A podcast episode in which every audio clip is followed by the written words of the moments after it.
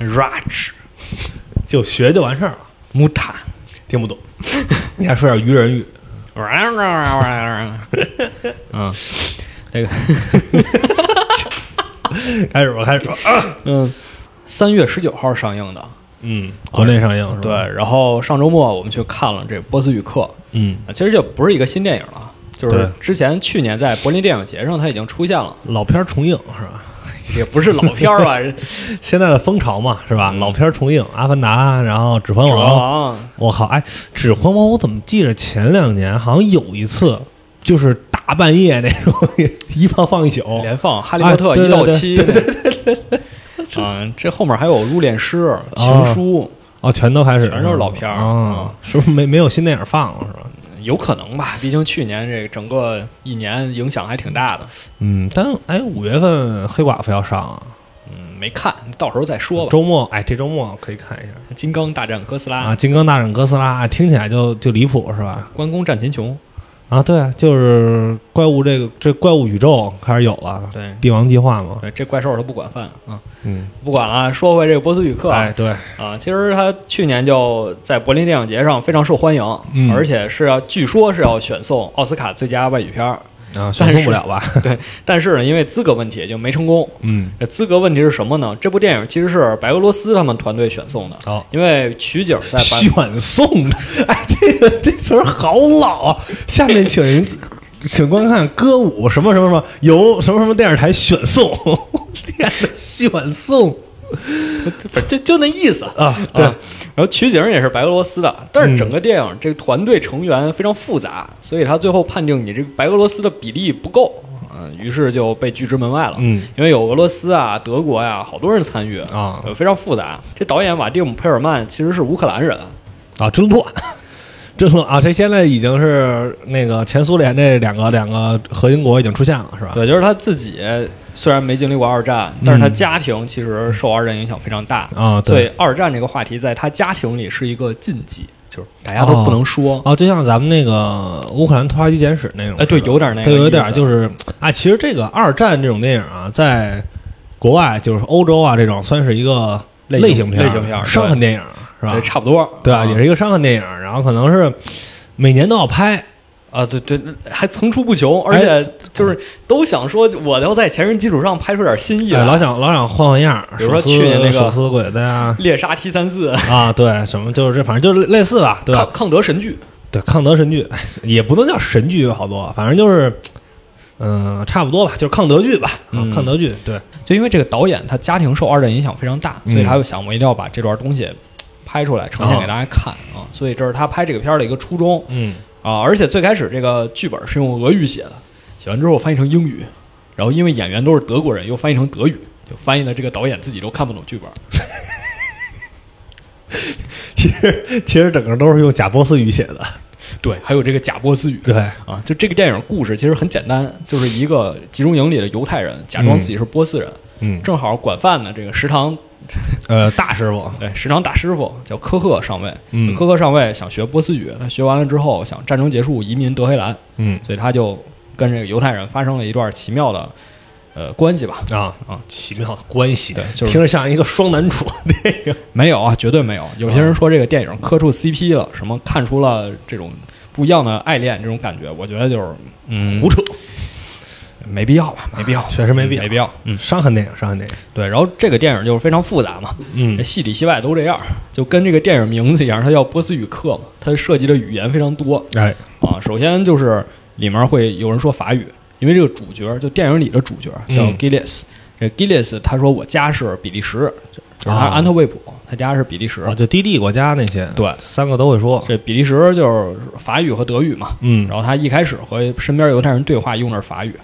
然后后来到德军集中营里之后说你会说德语吗？他说我会，然后他就开始说德语，哦，包括后面还进了意大利人，嗯就是意大利的犹太人，然后又有意大利语，有波斯语，什么都会有这个假波斯语。啊，什么都会，就对就是就不会真波斯语，反正 是，这个电影里语言特别多啊，呃，而且挺有意思一点，就是这个假波斯语是说他们真的找了一个语言学的团队，哦文字团队真的编了这么一个波斯语。哦，就这至少是能说，对，这确实是一就个不是那东种西胡发音嗷嗷啊，啊，对，就是这种东西应该称作是艺术语言，啊就类似于托尔金《指环王》里那个精灵语，嗯嗯或者什么克林贡语，嗯啊，就对，呃类似那种语言，它其实也符合一定逻辑。嗯而且为了让这个更像、更接近波斯语，他在编写的时候，因为他故事里一个核心的点就是他用集中营身边这些犹太人的姓名啊，对，来编造这个单词，嗯所以它一个核心点就是怎么让这个姓名改变成的单词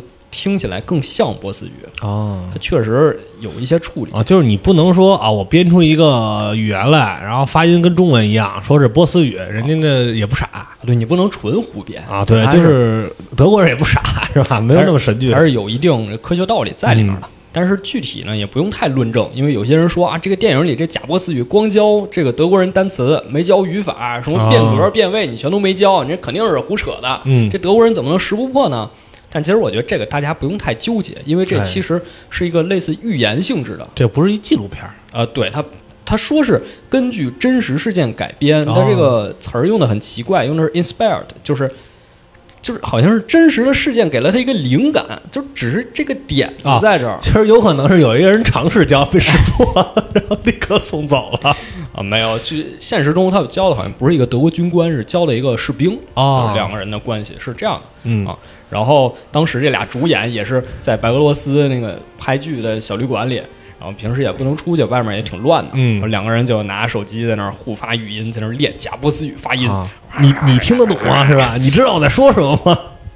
互相破译一下。对，而且啊，这个主演选的也非常巧妙，就是男一号就是 Gilles，这个嗯犹太演员叫纳威尔·佩雷兹·毕斯凯亚特，哎，听着就是一个特别伊比利亚的名字对他其实他其实是一个阿根廷人。啊，就特别那种什么费尔南德斯们、啊、 安德烈们，就是那那这种名字。对，就是这，他是一个真的是一个平平无奇的语言小天才，好，就是他这些语言其实他都会说，嗯哦而且都是他拍戏时候学的，就是他拍戏时候学的法语，然后后来又拍戏学的德语，然后包括中文他也会说，说得特别好。哦，这叫什么？在项目中学习对对对，啊，跟不同的组人出来，你看不光挣钱，人还学能耐。对，所以找他扮演这个角色就特别符合他的人设嘛。嗯哦哼嗯，然后其实我着重想说的是另一个主演，另一个主演叫拉斯艾丁格，就在剧中扮演这个德国军官。他是一个德国演员，为什么我想着重说他？因为一开始其实看完这个电影，我不是太打算说我们做一期电台来聊这个电影。就是觉得就是一个普通的这么一个就类型片儿吧。对，但是后来我找到一个演员采访，嗯就是有一个英国的记者去采访他，就是问他你为什么选择拍这部电影？你嗯对里面饰演你这个科克上尉你怎么看？嗯啊，结果他一些回答让我非常触动，就我我可以说是基本是看完这个采访，立刻就决定，我觉得要有一些东西，嗯还是想我们一起来聊一聊。嗯，呃，首先就是这个采访，其实时间不长，一共就二十分钟，但是非常有深度。就艾丁格这个人非常敢说，就如果大家看过其他讲述集中营电影，然后你对比一下波斯语课，你就发现一件事儿，就是波斯语课这个电影整体氛围和其他的不太一样，有其他的可能很沉重，嗯或，者说那种你看了就有点生理上的不愉快。就是那种，就整个啊色调灰蒙蒙的，还有对点下着雨，然后比较泥泞的那个营地里啊，都对有这种感觉。就点名说一个，比如说《索尔之子》，嗯这个故事听就你都不用看，你光听这个简介你就有点难受。啊啊、但是呃，波斯语课不太会，它相对没那么沉重，但其嗯实这只是一个表象，就它其实要表达东西是在故事后面，就更深层次的东西。嗯啊，然后艾丁格也说他为什么接这部电影，就是他其实在拿到剧本的时候，他不认识导演，也不认识剧里的演员，但是看到剧本之后就立刻决定参演了，哦因为他觉得所有这些讲二战、讲集中营的电影，嗯，他作为一个德国人，就跟他会产生一定的联系。啊对就整个德国在二战之后依然处，就到现在为止依然处在一种反思的状态之中，嗯就依然处在这种二战的创伤之中。他通过这种方式进行反思，嗯这可以说是他自己的一种方式啊。他虽然没参与过二战，他父亲是在二战期间出生的，然后他的哦祖父参加过二战啊，所以他从小他的家庭也有这种很浓厚的对于这段历史的这种教育的背景，嗯， 这是他的一种历史责任感吧，算是我历史责任感啊。我觉得这个词儿还挺恰当的。嗯他确实之前也演过类似的电影，有一部叫《昨日之花》，嗯他在里面扮演的是一个学者，这个学者专门研究的就是那段历史，就哦是大屠杀的历史。啊。然后他呃回溯之后，发现自己祖父就是亲身参与过那大屠杀的那么一个士兵。啊，他祖父还是党卫军是吗？对，就是他、哦他祖父就是那还是很做过这些坏事儿。嗯然后他爱上一个犹太人姑娘，然后调查之后发现这姑娘的爷爷辈儿，就是当时就被他祖父给害死了。哎呀，这也你说是什么孽缘吗？ 这种就是，对，所以他就觉得，嗯，他参与这种电影就就会让他就就对，就是刚才说的，就是一种历史责任感嘛，就是他嗯觉得我我要去演这些电影，对，这么这绅士还真的挺挺戏剧的啊，他这对个绅士，而且他还有另一点想法，就是他认为现在有些，比如说德国年轻人嗯会认为那段历史距离现在已经很远很远，哎，但是实际并没有很远，对，因为我们想想，呃，像我们可能还四有五年打完嘛，就是对，如果他说了一个例子，就是现在是二一年，嗯，但是你往前倒四十年是八十年代，对我，们感觉八零后其实就在我们身边，或者说就是就在我们附近，嗯柏林就墙还没塌呢嘛，对，就是我们熟悉的人。对，然后你从八十年代再往前倒四十年，就是二战了。嗯，对于他们这代八零后或者七零后，他们八十年代成长的人来看，其实二战和现在距离他们的时间是一样远的。哎，对，所以他们认为历史并没有过去，但是现在很多年轻人认为历史就是历史，我们现在是现在，嗯我们国家历史跟我现在个人没有任何关系。对，哎其实都不用追溯到二战，就导弹危机，嗯，对那就一瞬间地球地球就毁灭了啊！对，就是你感觉在你出生之前的这些历史事件，可能跟你都没有关系。啊，对，然后我我就确实有这种感觉，我从小听什么苏联解体，我以为很久远的事儿，一看九一年，小时候听奶奶讲，因为我奶奶会说俄语，嗯，啊，是老师嘛，他之前还有俄就是苏联的笔友什么的，还说，哎，之前跟苏联，哎，我小时候苏联是哪儿啊？没找着苏联，不不知道不知道苏联是哪儿啊？啊一说哦，苏联解体了，哎，好像就感觉苏联好像就听着好像是宋朝似的那种，很久远，哎，就很久远那种感觉，对对，艾丁格认为现在人有这种想法，嗯有一部分是因为我们现在拍的一些历史的东西是有一种错误的展示方式的比。如什么抗日神剧那种，呃这是一种，嗯第二种就是他认为那种拍的很严肃的，其实也有不合理之处。哦，比如说，你把这种当年的血腥、当年的残忍，全都特别真实、特别详实的展现出来，嗯，然后大家看完之后，仿佛感觉哦，当时那样，哇，那是不对的，我们不应该那样。对，它展示出来是一种极恶，对，就是那样，好像是就是你把历史整个给抠出来，嗯放在一个笼子里，放那儿让大家参观这。错的啊，对，你去看完之后，你说哦，原来那是那样的。嗯，对，这样你没有一个自己亲身的体会，没有一个自身的反思，他觉得这样也不太好。就是他为什么接这部电影，因为他觉得这部电影里的故事，你在看完之后，你会有一个对自身的反思。嗯。他觉得这样才是一个好的讲述那段历史的电影。嗯，刚才咱们说把这段历史单抠出来来讲啊，所有人都说，哎，怎么能干出这种事儿呢？对，恶魔对，对啊，上边让你们这么干，你们底下就这么着一批一批的往里送，就杀你们就，啊，还特高兴是吧？那种看着没、完全不动心吧？你们你们这德国人就都都都是恶魔，就会有慢慢就开始出现这种这种这种情绪，对就民族你们这个民族就是冷血的，对，什么这种，就就是大家可以想想《辛德勒名单》里那个军官，嗯，就闲着没事儿拿枪就开始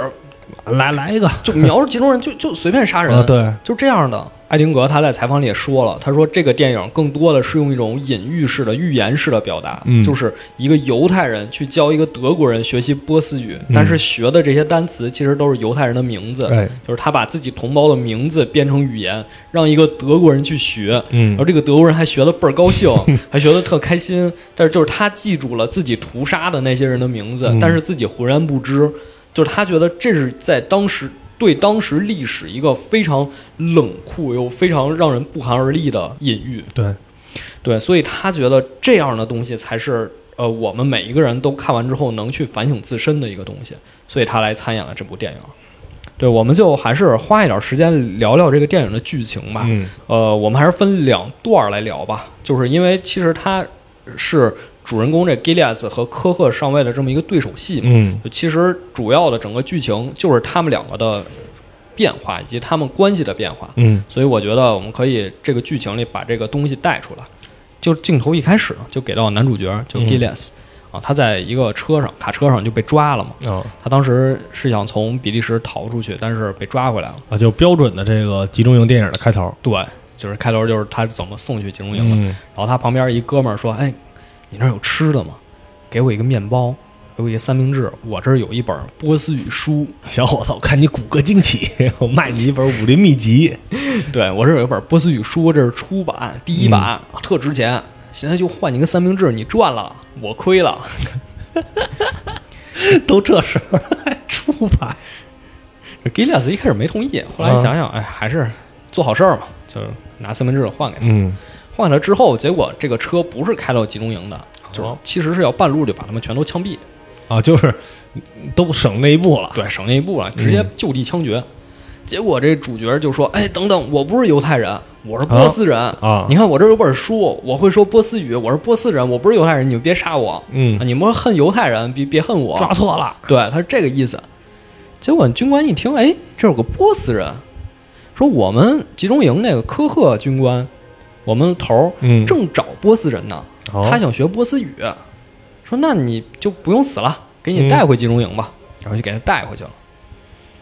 这科赫呢，一听有来了一个波斯人，他还挺开心的，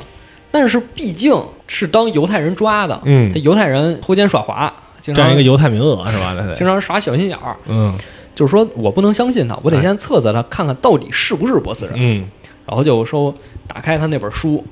说你这书上写的啥呀？这什么爸爸？啊这什么意思？他说这是爸爸的意思。啊其实他就会那一个词儿啊， 就会那一个词儿。然后科克接着问：“那妈妈咋说呀妈？”妈他在那儿编，呃，呃叫 Mata，啊，在那儿编啊。科克说：“那你光说词儿不行啊，你来读两段儿，啊，对你来读两段儿。”然后这男主就说：“啊、我其实只有一半儿波斯血统，啊，我爸是波斯人，我妈不是波斯人，比利时人，所嗯以我们在家只说，我们不会写，啊然后不会读写，只会听说。啊，这是一个不是一个 哑巴哑巴波斯哑巴波斯语是吧对。然后说：“那你那你说两段吧，啊，说两段 吧。整整两段”。啊 g i l l i a s 就在那儿开始说，因为他得现编嘛，对，他编的磕磕绊绊的，然后说啊，呃就反正说了几句胡说八道，反正就胡说八道几句。说完之后，呃科赫问他：“这你说再说一，你 再说一遍，什么呀？ 就就跟马保国的五连鞭似的，再打一遍，一模一样的，给我打一遍科赫就问他：“你说是什么意思啊啊！是？”这时候就体现出男主机智来了。啊，他就说：“哦我我念的这是一首诗，哦，这首诗是当太阳落山时，嗯人们都知道夜幕即将来临，嗯可是真正到来时候，大家还是会感到恐惧。哦，就是你看他这一下就对上了。就如果你平常咱俩说话，你说的磕磕绊绊，你肯定怀疑我。啊，对，但是我说我在念诗，哎，我这磕磕绊绊我是故意的，这是一个格律，对，或者我可能觉得，哎，我们哪儿没背熟是吧？我也有要可背能我要背出感情来。啊，对，我这哎，有那味儿了。啊，这科赫一听，哦，原来这么回事儿，行吧，就先信你是波斯人还吧。是一文化人呢，还不光会说话，哎，还，对对对，还会背诗。对，然后就说那行，你先下去吧，嗯然后把给他带过来那两个士兵叫过来，说本来答应你们啊，谁找到波斯人奖励他十罐罐头啊，肉罐头肉罐头，但是呢，我现在不确定，所嗯以我先给你们两罐儿，啊，剩下我先再看看，验验货对，验验货。然后就对 Gillias 说：“你每天教我四个波斯语单词。嗯，这学的也太慢了，不按班的 学不下去”了。他在那儿算，一天学四个，一星期学二十八个，一个月学一百个，哎，还 行。啊，还行，啊虽然还还行行，嗯反正前人不忘 嘛。对，那他是就在他就在那儿算啊，因为他想着是还有两年仗差不多就打完了，我到时候能学几千个，差不多够用了，嗯就这意思。就是这两个士兵之中啊，有一个士兵叫 Max，嗯，这 Max 是一个什么人呢？他就是一个很典型那种普通士兵，啊就非常仇恨犹太人。啊，他就是那种狂热纳粹对，就是他当时为什么仇恨犹太人？其实这个是一个历史问题，嗯就是整个欧洲都对犹太人没什么好脸对色。反犹嘛，对，包括犹太人最重要一点就是他们从商嘛，经商。嗯对，掌握这个金钱，尤其当时德国在一战之后打输了，嗯然后整个经济有点崩盘，通货膨胀之类的，对，当大然家凡尔赛条约规定赔吧，五千亿，五千亿金马克对，赔吧，就大家手里钱都不值钱，嗯对结果你犹太人管钱，那我们就觉得这事儿是不是跟你有关系啊？嗯，是不是你们弄的呀？于是就开始，而且长期以来，其实这个东西就是就反犹啊，由来已久嘛。就大家都是互相相互的。那、你因为我是异端，所以你就排斥我啊！你我排斥你排斥我没有任何政治地位，那我只能去要钱，啊对我才能有一定的社会社会存在。那我有钱之后呢？你又说，哎，你你妈，你怎么能有钱？一交头怎么能有钱呢？又烦我，烦我还得我还得继续有钱。那这件事儿其实有点像，呃，其实咱们中国古代也是嘛，对这个经商啊，啊重农对抑商啊，你就是对商对商人就是那种就是瞧它不其起，实是一个死循环，就有对点接近那那种。嗯所以他这个 Max 就是这么一个士兵，普通士兵，嗯就他就恨犹太人，就觉得就是你们就是坏。啊，对他一看他就觉得男主是骗子，假装的，假装自己是波斯人，嗯这男主就是个骗子。他是一个经验老道的反犹斗士，是吧？哎 对对对，然后他就去打小报告，找这科克说：“啊，长官，我觉得那个人骗你，他是啊个犹太人，他不光长得像犹太人，走路也像，他后背也像，他肩膀都像，闻着也像。啊，他他就适合是那种就是支一摊儿那种，说哎小伙子，过来过来过来，然后我看你像犹太人，然后科克说：‘那咋的？你是犹太人专家呀？啊你这么了解犹太人？专家，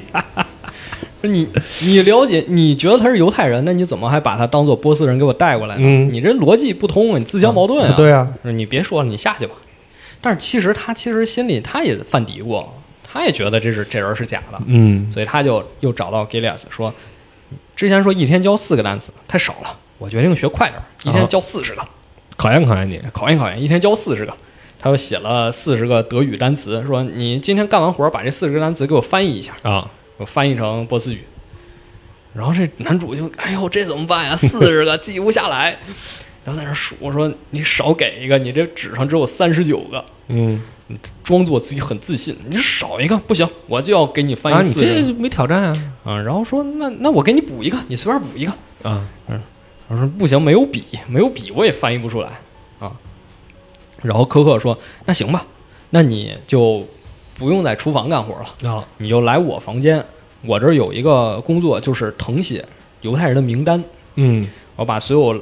过来来集中营这些囚犯，把他名单登记在册，哦，说你就干这活儿吧，文员你就回来抄这个对。然后这个 Gillias 正好也很聪明，嗯啊，他之前交代过，他的父亲是犹太拉比，就算是在犹太社群里地位非常高的这么一个人、哦啊，就是牧师。嗯，然后包括你看，他也会说德语，会说法语，证嗯明他也有很强的语言天赋。对，然后他在抄名单的时候也写了一手好字。为什么让他干这活儿？因为之前干这个女秘书写字儿歪歪扭扭的，写贼烂。这就你说这人都是哎呀，死刑犯名单了都还要弄得特别的规整啊这也是其实感觉就是那种。就咱们说，可能这个德国当时这些人他们官僚割主义割裂是吧的一些点，对，嗯对，包括其实确实有一点，就是这科赫其实在整个集中营里不是什么大官儿，就他啊只是个管厨房的，对，炊事班班长，对，但是呢，他就要利用自己的职权，就是你作为我秘书，上级交给我要写好名单，你看你没写好，啊，我就拿这事儿说你。字儿写歪了，对，字儿写歪，就跟咱们现在什么开会量茶杯要一条直线似的， 这不一个道理。就是让我干这事儿，你没干好，但其实这都不是什么重要的事儿。所以所以这也是一个职场片儿是吧？里边有很多职场线，对，嗯这在集中集集中营里是一个小社会，哎后面后面我们会讲职场线啊，嗯让就是让 Gillias 干这个抄抄写的活儿，嗯他抄的时候就来了灵感，就说哇，这人名我给改一下，就能改成一个单词，嗯把这单词我就当做波斯语交给科克就完事儿了、啊。然后他又在那儿改，第一个是我，我这个词儿他就想自己，我叫 Gilles，我就改成伊列，啊取中间一段儿。这个你他叫 Klaus，我就改成哦哦哦。然后有一个死亡，死亡那个士兵叫 Max，跟我不对付，我就改成 X。啊对，他就用这种联想记忆法。啊，这就他要他要活在前两年就行了哈，各种联想记忆，什么几分钟背会多少个单词，什么小数点后那个派能背多少倍，这有意义吗？这件事儿 倒背圆周率，啊，到这有什么意义啊？这事儿，这还不如你把字儿写歪了呢。 对他就编了四十个波斯语单词，嗯然后就交差了。就是你看，我这也全记下来了，啊我就好好教给你这怎么读，这个这么读，那个那么读，就这样。然后日子就这么一天天过去了，就混啊。对，然后他也每天晚上自己捣鼓这些词，他得强化记忆啊，我得记得比这个军官好啊。啊，对啊，那军官学得倍儿认 真，还整那种单词小卡片，在那挨个儿看，睡前挨个儿看。然后这个主角就只能自己捣鼓，自己在广场上每天中午给人打饭的时候问、嗯你叫什么名字，我叫 Peter。哦，Peter，这 Peter 什么意思？在那儿自己编一个啊自词，己干编，而赶且紧他又只能每天在那儿干编啊，所以他得加倍努力，老师学的得比学生还认真加。倍努力，逐渐他就这么教，然后那边也那么学，也敢教也敢学吧， 也可以。 然后就到了有一天啊，他们德国这些军官要出去露营，要出去野外散散心、玩一玩，嗯这啊，然后就给这个主角带过去，就是说让你帮厨。然后主角这边一直切面包呢，嗯科赫那边就随手问：“哎，你看这个‘树’这个词用波斯语怎么说呀？”嗯、那边想树树叫 raj，科赫一听不对呀、重了前两天你教我面包叫 raj 呢，啊，哎，你什么意思啊？你是骗我的？然后就又给他一顿胖揍这。音同字不同，。嗯，对，他在那儿说这俩都是叫都是这么说的，啊，这 你同义同义词 写法不一样啊对，然哎后呀那当时哪能听进去，就给他一顿胖揍。嗯揍完之后说给他扔到采石场。以前他在厨房干活，啊，就是那都是简单的活还是轻任活啊，让他去采石场是累死得了。啊，就就就你你肯定是假 的，对，就就你就流放嘛。嗯，然后之后也跟手下士兵说，你多照顾照顾他，把他累死就完 事儿了。做照顾照顾了对 g i l l e s 那小身板儿肯定挺不住，嗯在采石场干两天就晕倒了。啊，晕倒之后，口中念念有词，就在那儿嘀咕，就嘀咕什么呢？就是他编的那些假波斯语，因为他每天他得强化记忆，嗯所以他每天他就得念这些词儿，嗯魔怔了所以他怕有晕点儿对晕了时候也在说这些词儿。嗯他说这词儿大家都听不懂，说你说什么话呀？我们都听不懂。突然有一个士兵想起来，说：“哎，他说的是不是波斯语啊？”啊，就给科赫叫过来说：“您听听，长长官您听听。”您听得懂， 就您听得 懂，科赫在那儿听了半天，哦，他说是波斯语，他说的是“妈妈，我想回家” 。旁边那士兵说：“对对对，就哎是波斯人吧？对，人在没有意识的情况下说的都是母语，啊他是波斯人。对，这士兵就是拿肉罐头那个，对，这士兵就是当时只拿了两罐肉罐头那个，煽风点 火。啊， 真是真是，哎呀，赶紧把账账结了吧。对，然后这时候科克就信了，就说：“哦，那确实是。嗯然后就把剩下八罐肉罐头都给 他了，对吧？然后还饶给他一瓶酒，干得不错这干得不错，找了一个真波斯人。啊！从这儿开始啊，这两个人的关系就两极反转了。 就科克就开始特别信任他，就说：“嗯那你是真的波斯人，我得跟你好好学。啊，这件事不好意思啊，对，然后又把自己旧衣服送给他，就说：“我之前穿过的，你不要介意，你那衣服破破烂烂的，我给嗯你啊穿。这段其实也特有意思。对，说哦我我胖，我在集中营都胖我了，就是胖， 对你你这你你你你你来吧，我以前衣服穿不下了啊然后包括又给他吃什么水果拼盘儿，嗯请他吃面包、吃罐头等等的。然后最重要的是，当时上级下命令要把他们集中营所有人转移到波兰，其实就是消灭了，呃，其实就是灭绝营，嗯就是全都杀死。对，然后科克说不行，我得保你，就说你先到农场躲一躲，这这波过去啊之避避后，风头，呃，两天之后再给你接回来。啊嗯结果接回来之后 g i l l e s 心态就变化了，因为他本来呢是觉得我教波斯语让我苟且偷生，嗯我能好好活着，结果他就发现我是活下来了，我身边那些同胞都在广场上排队枪毙，嗯，他那个心里其实这时候他不是一种侥幸求生的这么一种喜悦，而是一种不知道怎么说的羞愧，羞愧，就是难以面对自己的同胞。对，就是我活下来了，你们死了，而且我还没有任何拯救你们的办法，嗯有一这种个羞愧。很无力吧，也是，对，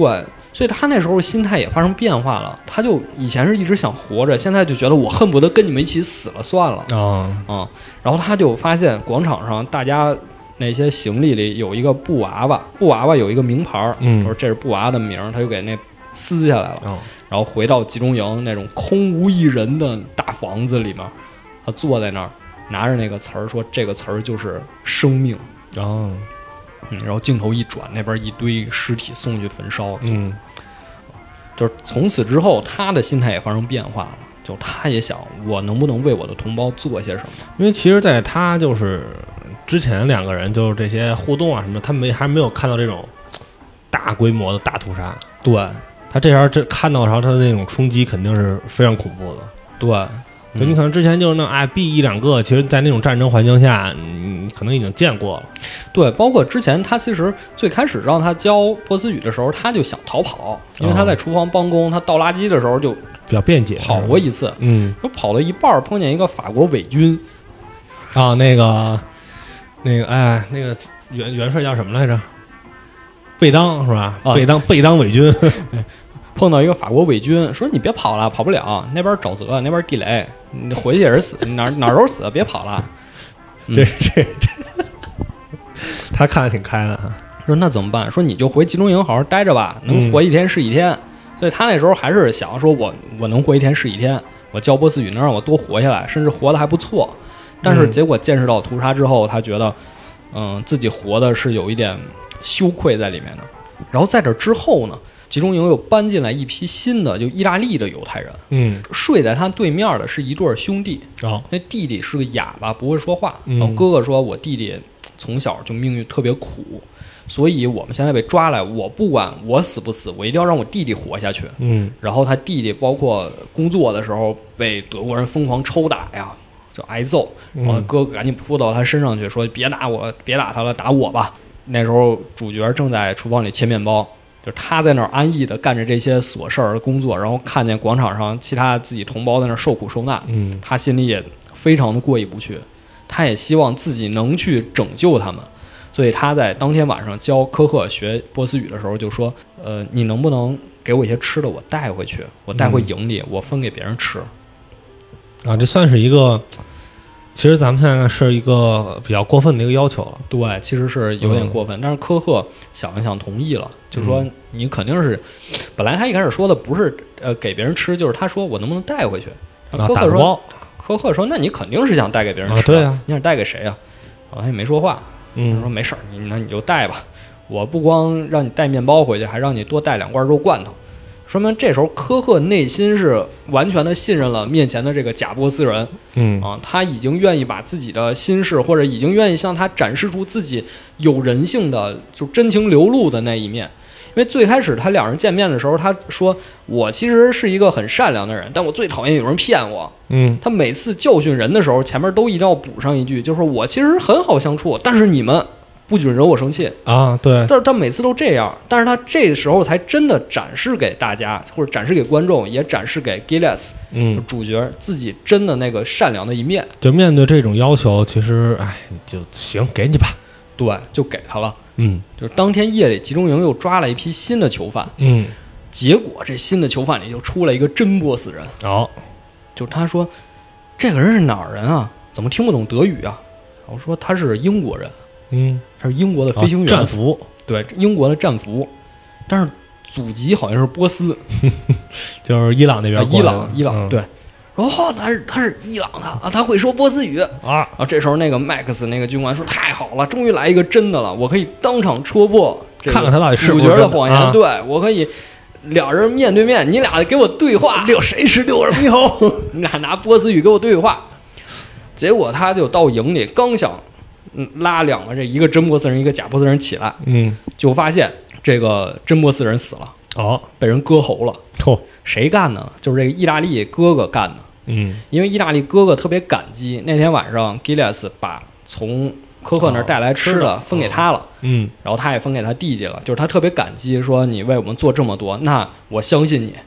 嗯，你既然保护了我们一次，我也要保护你一次，因为他可能知道对面的是一个假波斯人，啊，因为他他们入营的第一天，其实他就有点那个意识到了，就是当 Gilas 说、哦我是一个波斯人，然后他说啊，原来波斯人也跟犹太人一样，每天工作到这么晚。他其实不信你是个假波斯人，啊，啊不是，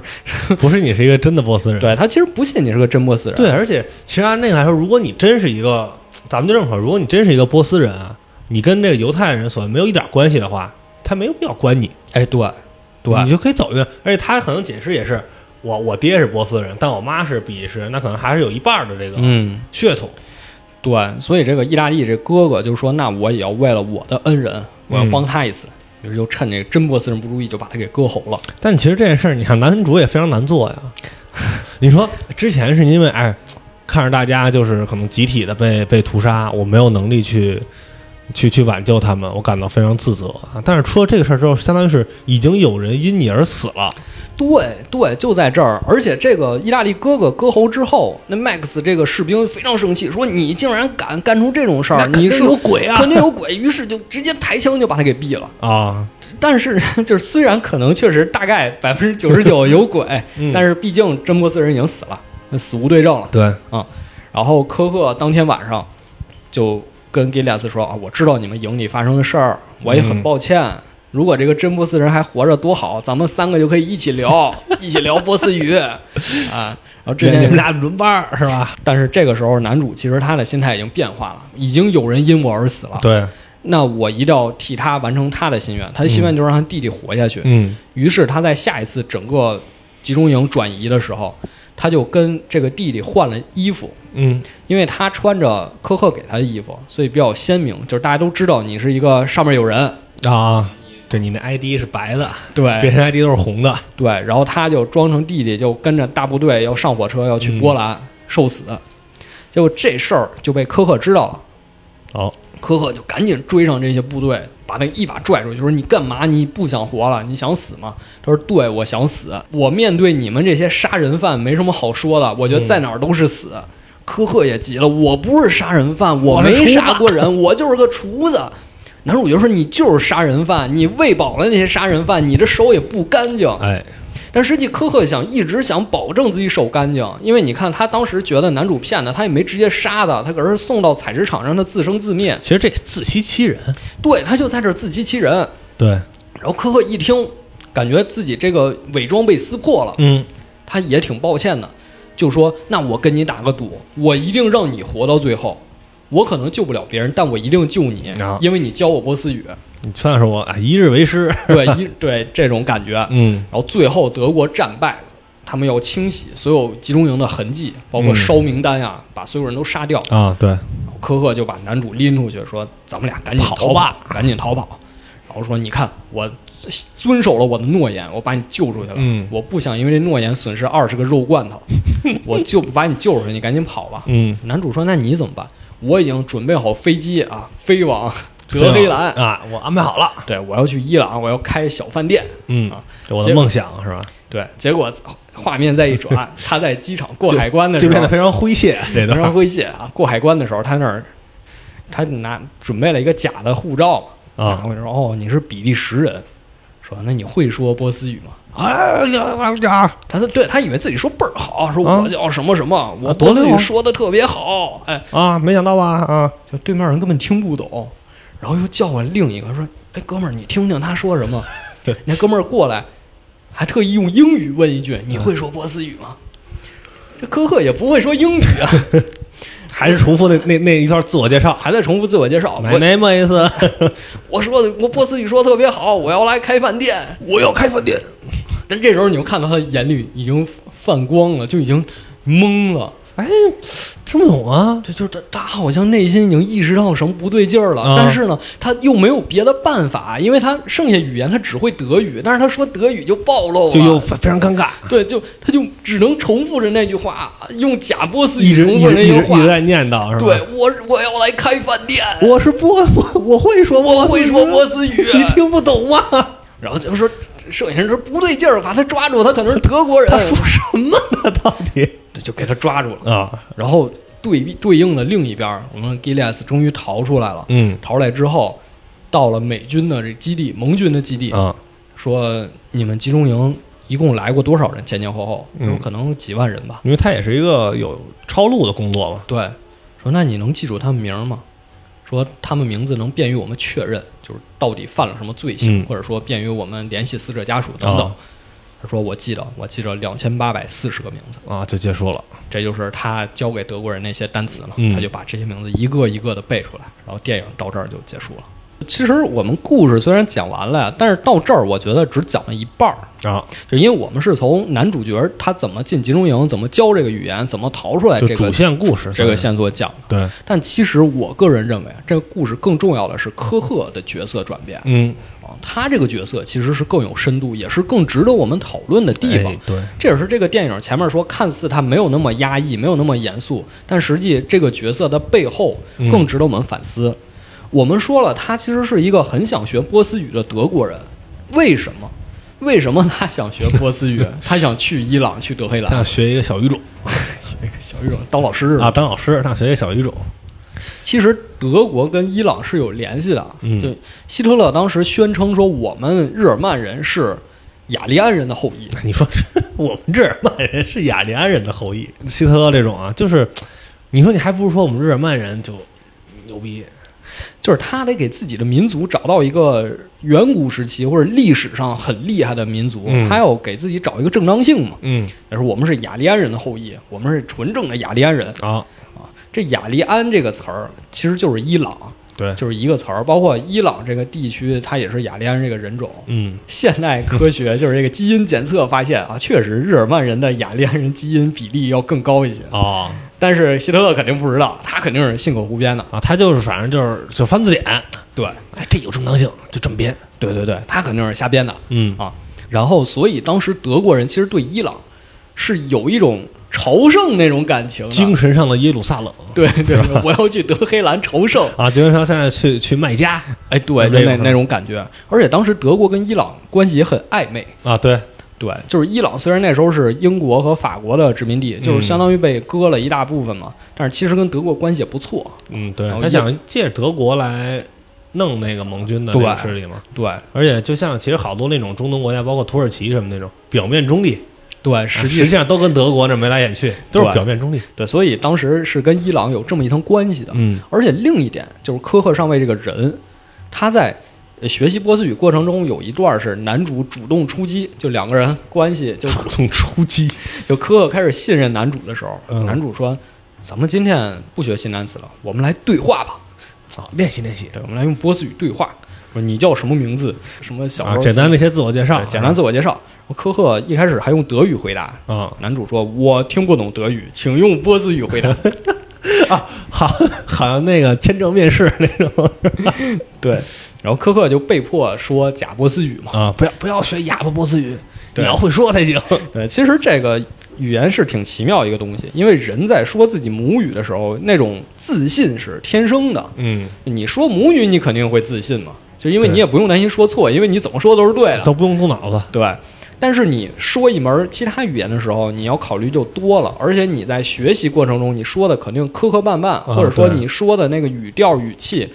肯定没有母语这么得心应手。对，包括咱们说现在为什么啊？一说啊，你你听你这个英语就是怎么着不正宗 是对，就不正宗是吧？你这一是发音，二是咱们其实很多说出来的是那个汉语逻辑啊，对，一还有那个就那个状态，啊，对，你说话这个状态就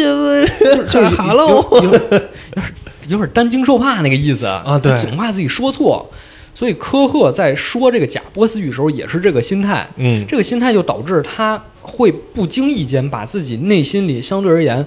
没那么坚硬的一部分就。通过这个语言展示出来啊因为他自我介绍的时候，他又说那些东西，他也没法用那些高深的词来包装这个东西，嗯，他只能说一些简单的，用最简单的逻辑、最直白的语气，把事实情况说出来。嗯所以他就说了啊，三岁的时候我母亲就死了，啊，然后我们就从小过苦日子，然后我十几岁的时候去饭店给人当厨师，嗯然后帮厨一路干了十年，终于干成大厨了，其实很不容易。啊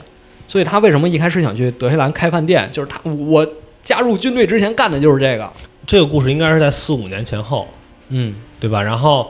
呃，他当时应该是三十岁，嗯，三十岁左右。那他其实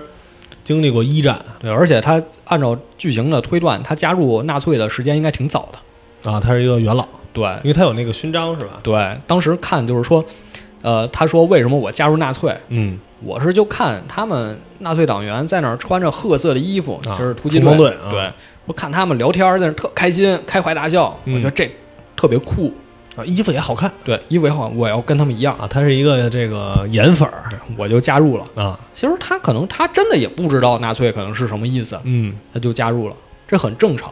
我就联想到《百年孤独》里面，啊，就是什么自由党跟保守党在那儿开战，嗯，我也不知道什么自由党什么保守党，我就知道这是我朋友，我朋友站这边，我也站这边，哎，对，就是很简单。然后他就加入纳粹了。他加入纳粹之后，就跟他家里人闹翻了，啊，家里人是不支持的。家里人不支持，而且他有，据他说，他有一个哥哥，嗯，他这哥哥因为这件事儿得罪了纳粹，就只能连夜跑路，哦可能就是跑到德黑兰了。哦，他当时还有一段是，就是他的上司，他的上司问他说，职场现在要来职了，场先来了，职场先来了。他上司问他，你为什么要学波斯语？你跟这犹太人走得很近，你你跟这个波斯人走得很近，你知不知道？嗯有人说他是你 男宠，你是个同性恋。啊他说这是一派胡言。我学波斯语就是为了去找我的兄弟，啊，去德黑兰找我兄弟。长官说你就没有兄弟，你登记注册的时候没写你有个兄弟。嗯，他说我兄弟其实我是一年前才知道我有个兄弟的，嚯，对我这兄弟之前一直不在德国，嗯我是才知道的。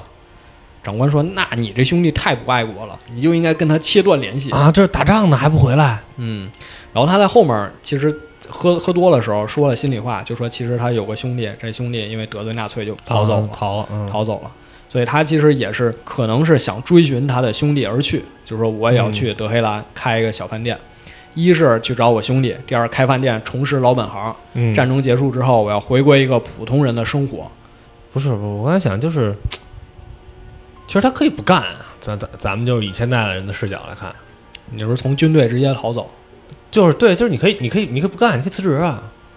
你在公司里干不干？ 你你最多也就是个，你连个中层都混不上，那怎么可以辞职呢？你就是个组长啊。咱说了，这是职场线啊这是职场线，你现在就是大公司也得小啊一组长条线上什么？他其实也是有点权势的，就是虽然他手下也管着人，但是嗯能看他们去野餐的时候，他这边胖揍了一顿主角，揍完了之后那拳头都是带血，哦，揍的那么用力，整个人都处在那个愤怒的劲儿头上，他还得切面包，把面包拿给那些领领导们，嗯，就是他也得压抑着自己，中层领导最 难干嘛，对吧？他得压抑着自己那种情绪，嗯他过得其实也很难受。包括说你字儿怎么写的不工整，他只能纠结在这种小事儿上。啊，对，就是他在军队这个，他所谓的呃，他是个纳粹，或者他在军队里，其实他也是没有什么实感的。他内心最期望的就是去伊朗、去德黑兰开开小饭店。对、嗯，他，其实内心里最期待的就是这个。其实就是几个几个角色，他们加入这个纳粹的初衷不一样，嗯，对，对吧？他就是，我其实我可能就想想挣点钱，有可能，有可能或者就是看衣或服者就是帅，看着挺帅的，对啊就觉这得是这帅啊这这这找着组织了对，啊！我其实你们最后干嘛地我也不知道，啊，对啊，啊，我就是演狗，我看着那个好，包括就是后面有一段非常非常感人，就他把 Gilles 叫进办公室，说我用波斯语写了一首诗，嗯我用波斯语写了一首诗，这首诗是什么意思呢？就翻译过来是：风把云朵送往东方，在那里不安的灵魂得到安息。哦，我知道我的幸福就在那朵云朵飘向的地方。嗯所以你看，他内心是有过不安的，他内心是很不安的，但是他知道，我去了德黑兰，我就获得了幸福。他就觉得就是想把这些就是嗯啊，但是你不能说你去德黑兰我就和一过去一刀两断是吧？但是这是他内心里最朴实的他那想得种到一想种法也。想得到一种救赎，对对，包括最后为什么他相信男主是波斯人之后，就明明那个时候，就男主穿上换上衣服准备赴死的时候，嗯他正在跟领导们吃饭，领导说：“哎，我刚才在路上看到你那个波斯老师，波斯语老师，怎么走了？对，怎么走了？说你是不是你已经学了多少波斯单词了？你学了两千多个够了，你死就死吧。啊，死就死吧，无所他多一个少一个嘛。那不行，那不行，那我得救他。嗯你看他这时候就按照常理来说，就假设我们说他学的是真波斯语，嗯他已经学了几千个单词了，他已经能跟别人对话，能写诗了，很流能很到流利了，很流利了，能到这个程度了，他不嗯需要老师了。那死就死了，但没有，他那时候已经产生了一种情感，当然这个情感是单向的，嗯就是他已经觉得这个人是我的朋友，已经不可或缺他了。然后他去出去救他，就说我一定会把你救出来。对他其实这个事儿就是，你看他长线来讲是开餐馆儿嗯，得到救赎，但是他在短线上他就变成了我救了他，就也是一种救赎。对，就是他虽然他是一个纳粹，但他内心里一直有一个人性的呼唤，就是心底里的一丝一丝人性。 对真的，真的就是这样。对，其实这个就可以说到咱们刚才说他们也有野餐、嗯，小团建这种，对吧？对其实有一个东西叫霍顿相册，哎，对，讲的就是集中营里这帮军官他们平时就是团建啊什么的，这拍的照片儿对，出去拍照片儿，然后那个女兵都打扮特漂亮，啊然后有人拉手风琴，啊大家特合开合个心，影什么那种，躺在是吧躺椅上，啊，对，就你把他那衣服你给他媲美了，好像就是加州啊，就一帮就一帮年轻人搁这度假呢，对，就是这个剧，我们能看到，包括职场线里，除了科赫这边儿，就是刚才说那个有一个兵叫 Max，这嗯 Max 一开始看上那个妹子，那妹子特喜欢他，然后 Max 说：“我喜欢卷啊发。”然后那妹子就把头给烫卷了。还挺啊还挺高效，人什么都有那儿。对，而且 Max 当时就是最开始第一幕枪毙那些犹太人的时候，嗯他枪毙完了之后，还翻人家包，看看犹太人这些包里有什么好玩的东西。然后啊，他拿出了一盒糖，那盒糖后来还送给人妹子了。哎呦， 怎么说呢？你说，就是他剧里表现这个 Max 这些普通士兵，嗯，也表现出他们非常另一面吧。对，也表现他们因作为作 Max 为属于人的那一面嘛。，对，因为 Max 其实相对上他可能更符合之前这种集中营电影的德国兵的这种这种形象，对但疯狂的反犹，对杀人不眨眼。对，但即便是这样，也嗯表现出他们一些很正常的一面，或者说感觉是他们很很亲近的一面。嗯，就比如说，哎这“亲近”这词儿用的也不好，就是他更看起来像一个人类一样。对，就是他对更人性、更生活的一面。嗯嗯，就是他会谈恋爱。对，比如说跟刚才说谈恋爱，后来他又看上另一个女兵，嗯然后那个女兵俩人还传八卦，那女兵说：“啊，你知道咱们领导才那么 长。”麦克斯说：“别别说了，别说了，职场八卦，人人多嘴，别说了，别说了。你让谁听了去啊是吧？”然后俩人还在那儿偷笑，嘿， 啊，咱这这哎，就这么长，就这么对，然后还一层一层传八卦。然后他之前那女朋友，因为麦克斯移情别恋，嗯，特不高兴，就打小报告跟科克说：“报告，我听到了一个关于我们领导不利的留言。” 科克说：“你说来听听。”我说不出口。科克说：“那你别说了，别说了。”然后给耳朵凑过去，你偷偷说啊你偷偷说偷偷说。我也听听。 对你我这问题我绝对不告诉别人，我对就告诉你一人。对，然后后来他们领导还跟科克说：“你那个波斯人啊，死了得了，给他送走吧。”嗯，说这事儿我帮不了你，你别总救他了，这事儿有点儿坏规矩。嗯，然后科赫说：“领导，我知道一个你的八卦， 威胁他，对，咱们做个 交换。哎对您不利。对，然后他他说的还特逗，啊他说他们都说您特别小， 啊但我觉得这百分之百是流言，对您肯定特别雄伟。啊，我说的没错吧？他你就能看见他们集中营里这种男女之事什么的，其实就跟普通人一样，他们也有，啊包括他们在采石场，还在那个窗户那儿抠， 偷看洗澡是偷吧？看女兵洗澡，啊，就包括你他最后屠杀整个集中营的犹太人，然后两个领导在那儿毁坏文件，把嗯文件扔到壁炉里烧掉。这时候 Max 看到科赫带着波斯人，就带着男主，嗯两个人逃跑，他就去找领导大领导，说报告，我看见科赫上尉跑了。啊大领导根本不理他，你谁呀、滚一边儿去吧！啊！你也这公司的？我们在这儿烧文件，这忙着呢。嗯你滚吧！这一个两个不关键，你是是轻重缓急分不分不出来吗？，对啊，你你自己负责清理，你负责杀那些人，你就赶紧去干你活儿吧。我们在这儿干我们活儿呢。嗯你看他们，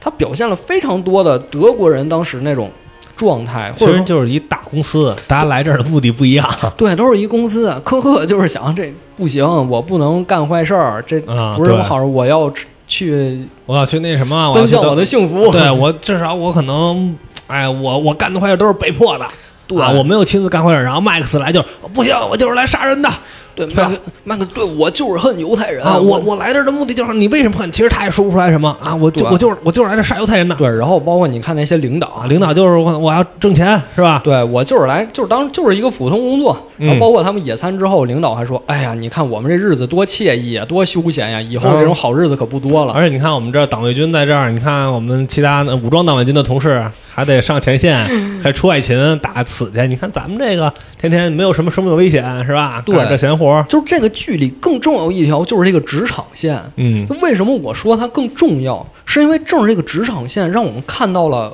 可能之前那些二战或者集中营电影没有表现出的一面哎。它表现的之前表现的很多都是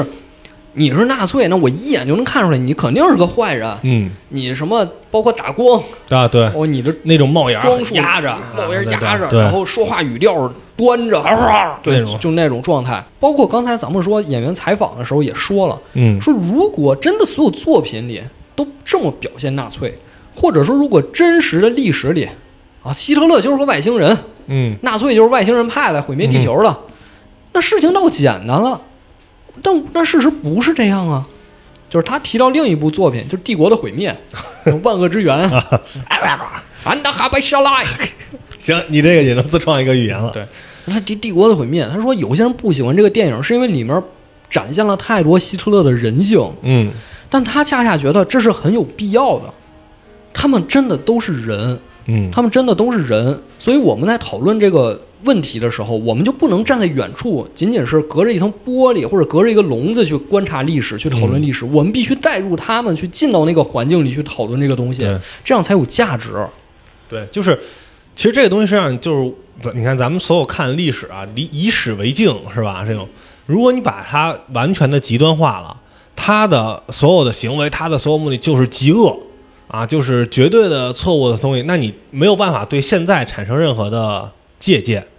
他又怎么能让？大就是很多人德国人追随他的脚步，对，一起去恶。包括这个电影里出现两首诗嘛，嗯然后德国一个哲学家叫阿多诺，他也说过一句很著名的话，在奥斯维辛之后写诗是野蛮的。嗯就为什么说这句话？我觉得这个电影里就表达了这句话，就传递了这个观念。就首先为什么说，呃，集中营之后写诗是野蛮的，不是说大家不能写诗，嗯而它有两层含义。第一层就是我们德国是一个什么样的民族？我们是一个论音乐，我们有巴赫，有肖邦；我们论哲学家，我们有黑格尔，有海德格尔，有马克思；嗯我们论数学家，莱布尼茨等等等等。爱因斯坦甚至我们有这么多的伟人，我们有这么灿烂的文明，我们有各种艺术方面，我们有这么高的成就，那为什么还会出现纳粹这种事情？而且是民选政府你是人民选上来的，啊，对，为什么会这样？我们都说文明和野蛮是相对的。嗯如果说纳粹代表野蛮，你们这些高雅的东西，你们这些高贵的东西，怎么诞生出这么个东西来？怎么就诞生出纳粹来了？对，为什么？而且在这件事儿之后，如果所有的艺术、所有的这些文明所代表的东西，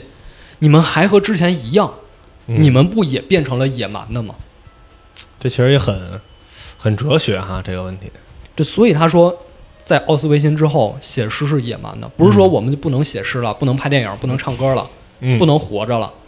但是你的东西如果还是和之前那些东西一样你，要去思辨，其实这件事儿对，就是如果你对，如果你脱离了历史，脱离了那些东西，那就没有价值了。他这么说，还甭管怎么说，不是说给纳粹或者给希特勒这个事儿去去洗，嗯，是这个人或者他们做的事儿是没有办法洗的。对，但是我们可以警惕他的下一次的出现，我们至少能知道为什么会出现。对，一个是为什么出现，另一个嗯就是在这件事儿之后，我们要怎么对待文学，怎么对嗯待诗歌，怎么对待所有这些文艺的东西，包括我们说好多电影里都有表现过，比如说《辛德勒名单》里，纳粹军官在那儿屠杀的时候坐下来弹钢琴， 啊，他们其实是有这种文艺训练的，有音乐训练，有音乐素养的。嗯。包括波斯语课里也是，高官们在聚会的时候放的 BGM 都是古典乐 BGM，对， 甚至说像《沉默的羔羊》，是吧？汉尼拔吃对人的时候，那个音乐，哎呀，他好像就在吃一个很很庄重的这么一顿正餐一样。对，所以阿多诺才说出这句话：如果还是像那样，那我们就变成野蛮的了。嗯这事儿其实他讲的不只是文艺，在爱丁格的采访里，他更扩展了，就是说这和我们现在每个人的生活、当下的生活都息息相关。嗯，这才是我们要反思的事情。如果这个悲剧发生之后，我们所有人都当做这件事儿没有发生，就我们之前提的历史观，啊，就过去就过去了，就希特勒是从天上掉下来的，对带着带着是那个天兵天将好像就对下来了。或者说那二战跟我有什么关系？那是我我之前多少年前的事儿了、啊，，对他们不懂才打的。或者什么二战，你再就是你说导弹危机跟我有什么关系啊，对，啊？如果你只是带着这种历史观，那你本身就是一种野蛮的。嗯你就没有进入到这种反思当中。然后包括阿多诺在后面，其实把这个东西更进一步，就是他都不说写诗是野蛮的了，他说的是奥斯维辛集中营之后，你能否继续生活？你能否继续生活？就你活着可能都不行了，你活着就带着那种东西，嗯就是你在生命当中你就已经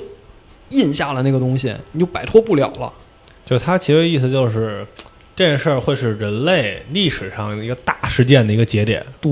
而且艾丁格他本身他是演话剧的，嗯就是他演莎士比亚的话剧。啊他说我在演这些历史剧的时候，就意识到一个问题：他们上演出的所有矛盾、所有故事，嗯，在现在的生活中依然一再的重演。对，